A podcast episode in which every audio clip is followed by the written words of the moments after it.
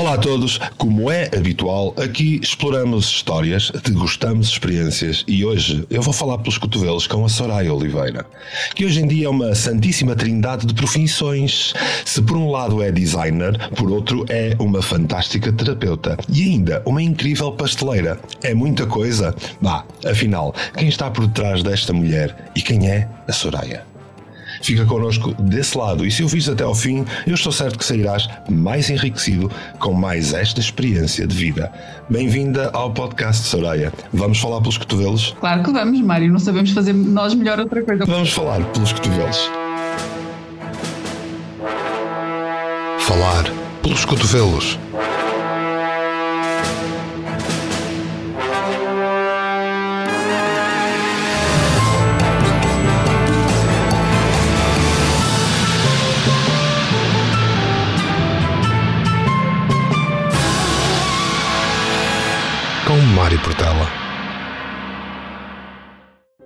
Nascida em Águeda e criada na Forcada, Soraya Oliveira, a nossa convidada de hoje, formou-se academicamente em Design de Comunicação.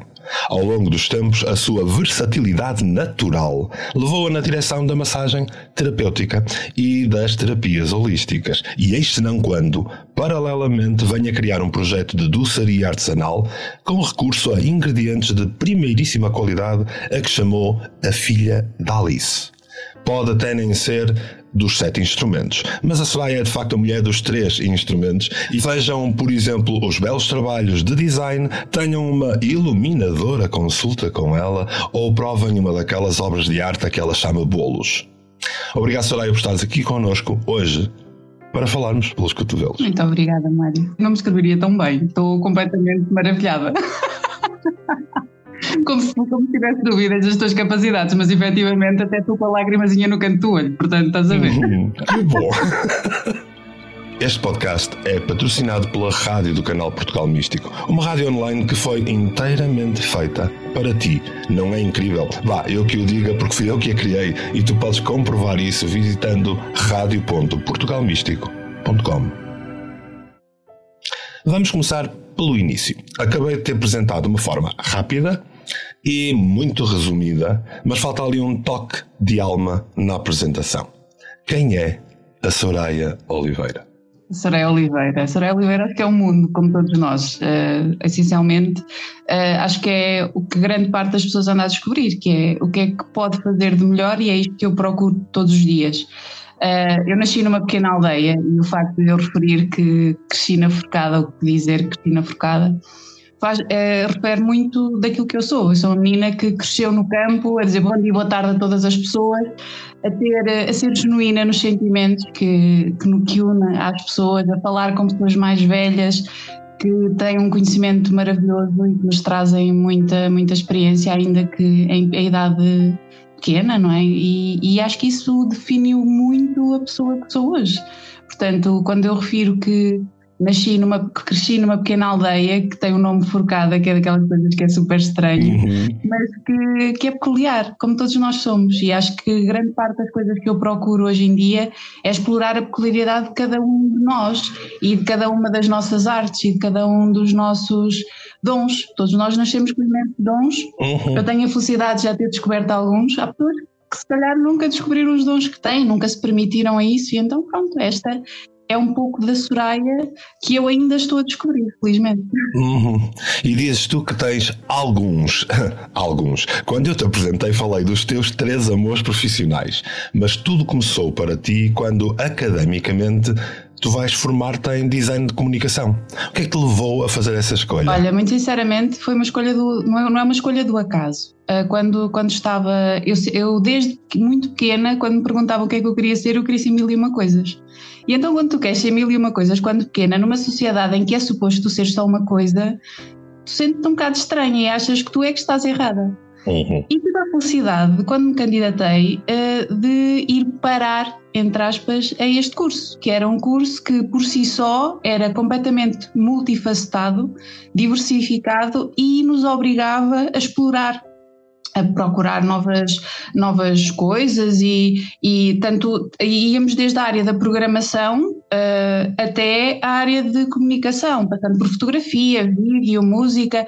Portanto, estamos a falar de algo que. E, e, e quando nós falamos de comunicação, é tudo. Nós uhum. comunicamos de, de milhentas formas. A nossa postura, a nossa forma de estar, que eu também aprendi contigo, coisas que, que nem sequer imaginava, mas que efetivamente a nossa, a nossa postura corporal, o nosso, a nossa fisionomia, diz muito sobre, sobre nós também. Então, tudo começou por aí, ou seja, foi um abrir de mundo que felizmente tive, tive professores que também me obrigaram a sair da zona de conforto. Tu, quer dizer, tu consegues imaginar a Soraya de 18 anos, uma menina completamente formatada, em que uh, tu fizeste tudo certo, tens uma linha guia na vida e vais fazer tudo dessa forma e tudo vai correr bem, só que não. ou melhor, corre tudo bem, não é? Só que é um, muito, um corre tudo bem de uma forma completamente inesperada e diferente daquilo que nós estávamos à espera. E então acho que tudo começou efetivamente aí, sem, sem ter grande consciência, e no quanto esse, essa formação era completamente diversificada. Isso acho que acabou por aflorar aquela minha. Uh, os, meus, os meus tais dons de fazer muitas coisas e estar tudo ligado e, e tentar perceber como é que isto tudo pode estar tudo ligado. Foi a partir daí.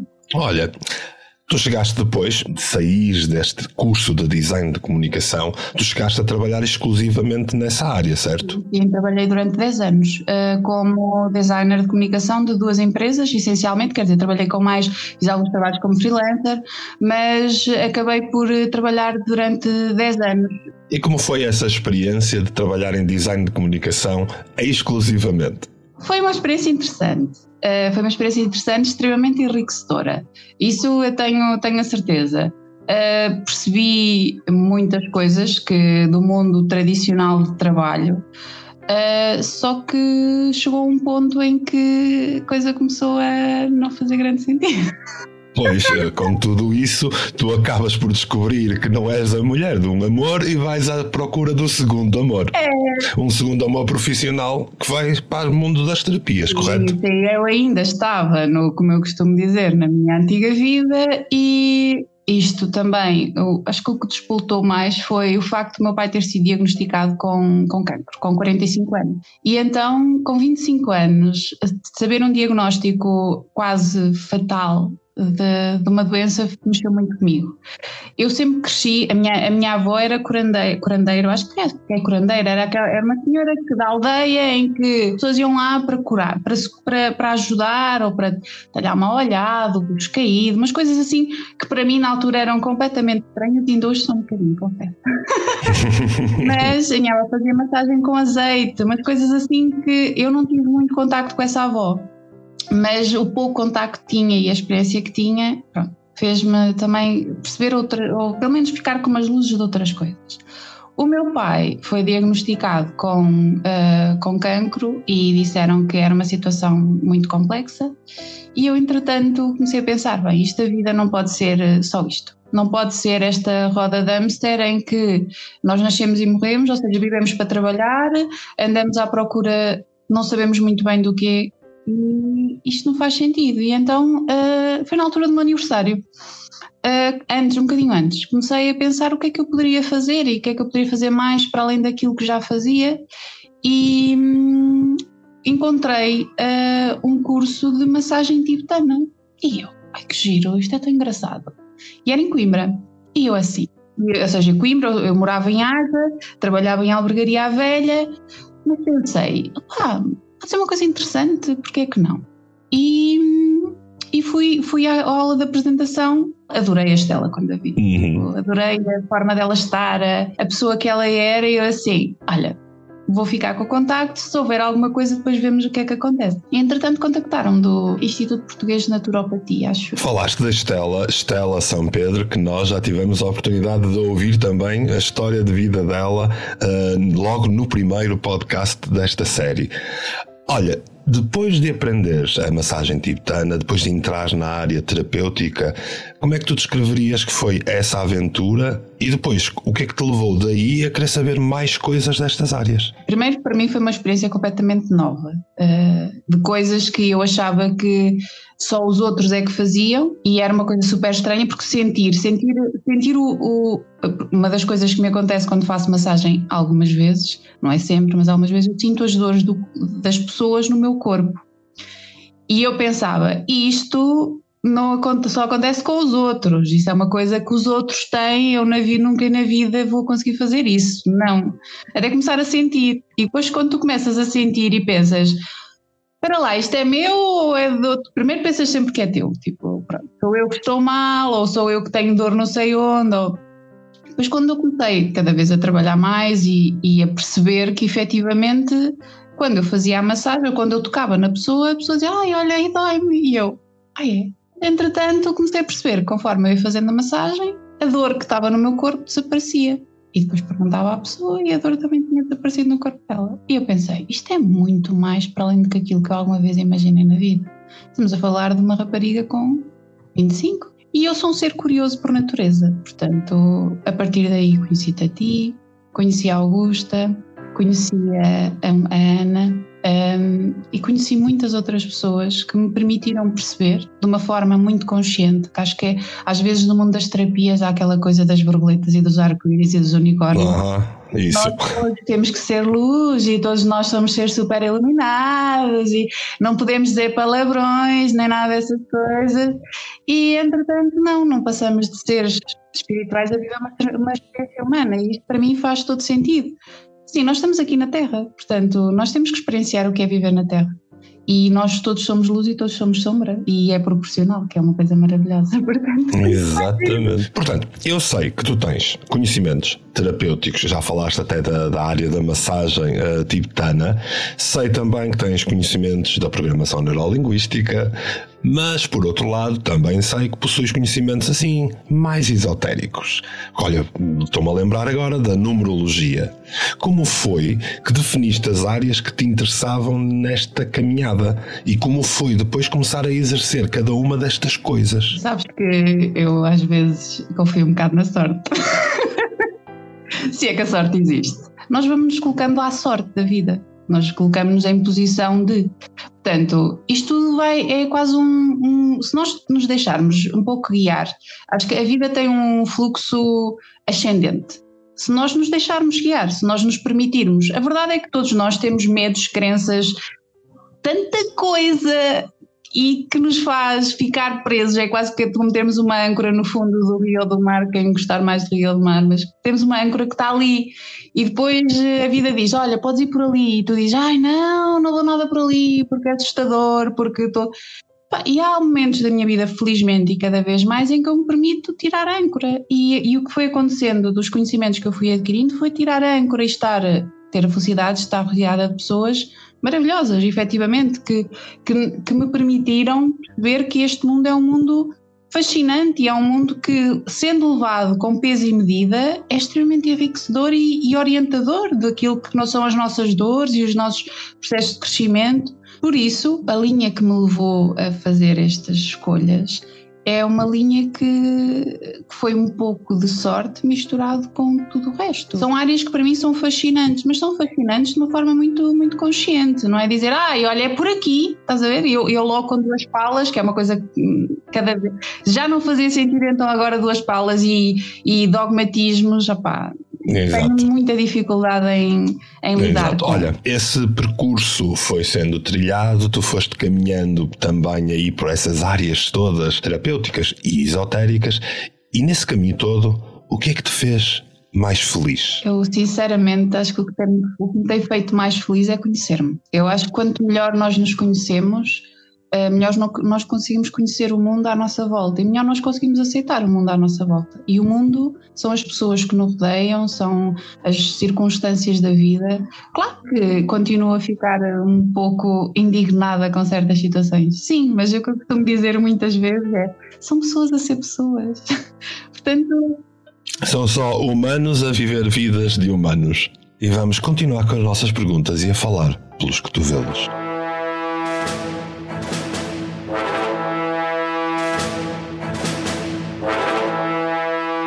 Soraya, sei-te leal, bem disposta e dificilmente alguém está contigo sem estar de taxa arreganhada. Mas profissionalmente, o teu perfeccionismo é notório. Isso não te desgasta? Desgasta. Desgasta e leva-me ao extremo. Eu sou daquelas pessoas que, primeiro, cada vez mais me defino como uma pessoa extraordinária. Todos nós nos devemos definir dessa forma, ou devemos ou podemos, temos a possibilidade de nos definir como pessoas extraordinárias. E acho que tem sido das minhas maiores descobertas, mas eu levo-me efetivamente ao extremo. Uhum. coisas que não são muito humanas e, e, que sei que têm as suas consequências, portanto. Portanto, é desgastante. Porque de facto, olha, design, massagem, holismo, esoterismo, comunicação, consultoria. E eu podia continuar por mais um certo tempo a citar várias áreas que tu versas. E bem, é depois que eu olho para o teu Instagram, para o teu Facebook e fico siderado com o aspecto fantástico das tuas criações na doçaria. Como é que nasceu este gosto pela doçaria artesanal? Sabes, este gosto nasceu. Eu sempre, como eu disse, eu nasci na aldeia e cresci com, com uma mãe muito apaixonada por cozinha. Uh, e com uma mão para a cozinha maravilhosa. Minha mamãe e meu pai também. Meu pai, depois com, com, a minha com a convivência com a minha, ou seja, a minha mãe foi um ser influenciador aqui da família. Meu pai cozinha também lindamente.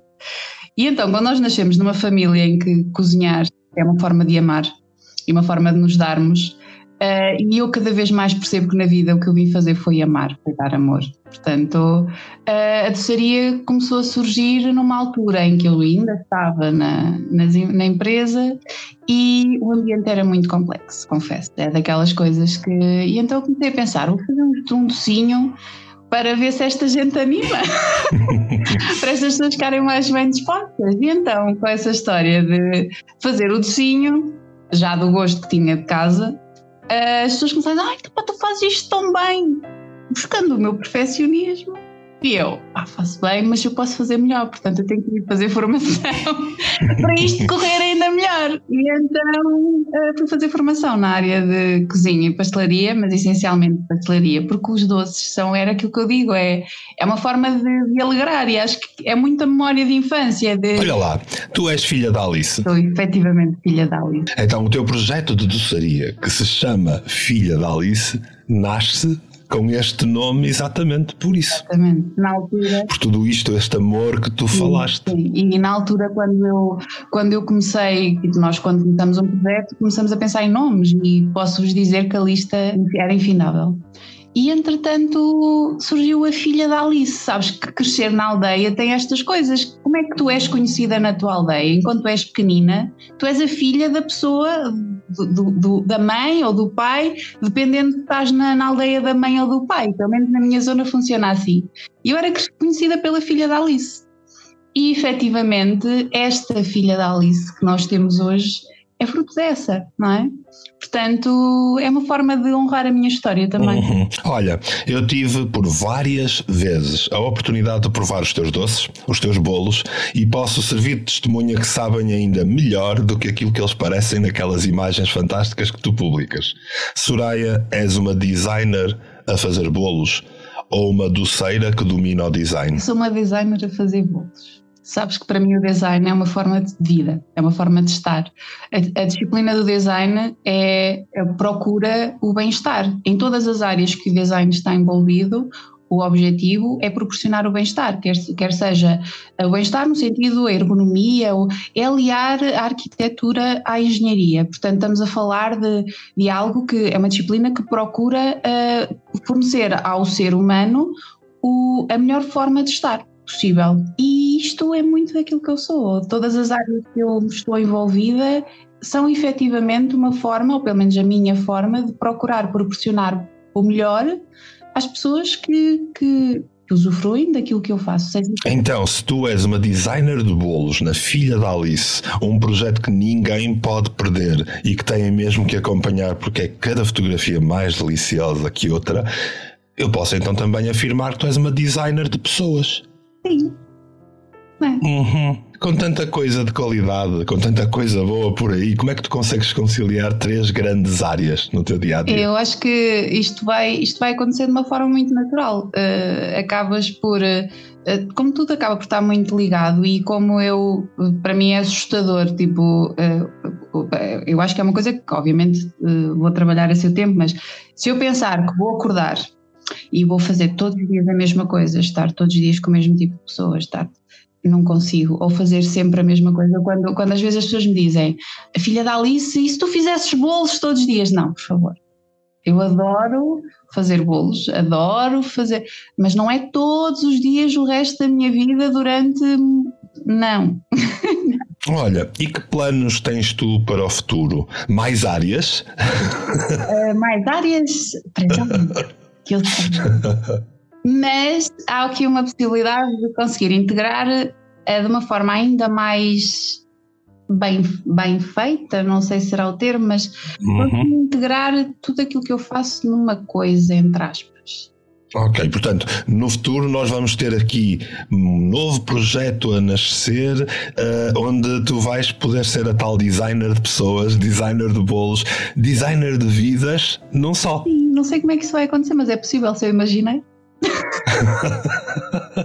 Olha, onde é que os ouvintes te podem encontrar? Olha, os ouvintes podem me encontrar na página A Filha da Alice, que é só com um A quando vão procurar, portanto, A Filha da Alice. E podem me encontrar em Soraya Oliveira também. Uhum. Uh, cada, vez, cada vez mais, uh, ou seja, o meu objetivo cada vez é, é promover melhor tudo aquilo que eu faço ou in, procurar integrar. Isto de ser perfeccionista muitas vezes é um, é um handicap que é tu queres fazer tão bem, tão bem, tão bem uma coisa que depois não fazes, porque como não está perfeito, não fazes. E o que eu estou a lidar, e como é óbvio que todos nós somos um, um projeto, portanto eu sou um projeto fantástico, em que estou a lidar com essa, a, a libertar-me desse perfeccionismo e dizer, olha, em vez de estares a fazer uma publicação extraordinária por ano, vais fazer publicações pelo menos com muito mais frequência, porque a frequência traz, traz a perfeição. É muito bem, portanto, os nossos ouvintes sabem onde encontrar-te e se tiverem alguma dificuldade também podem entrar em contato comigo que eu dirijo-vos até à Soraya. Exatamente.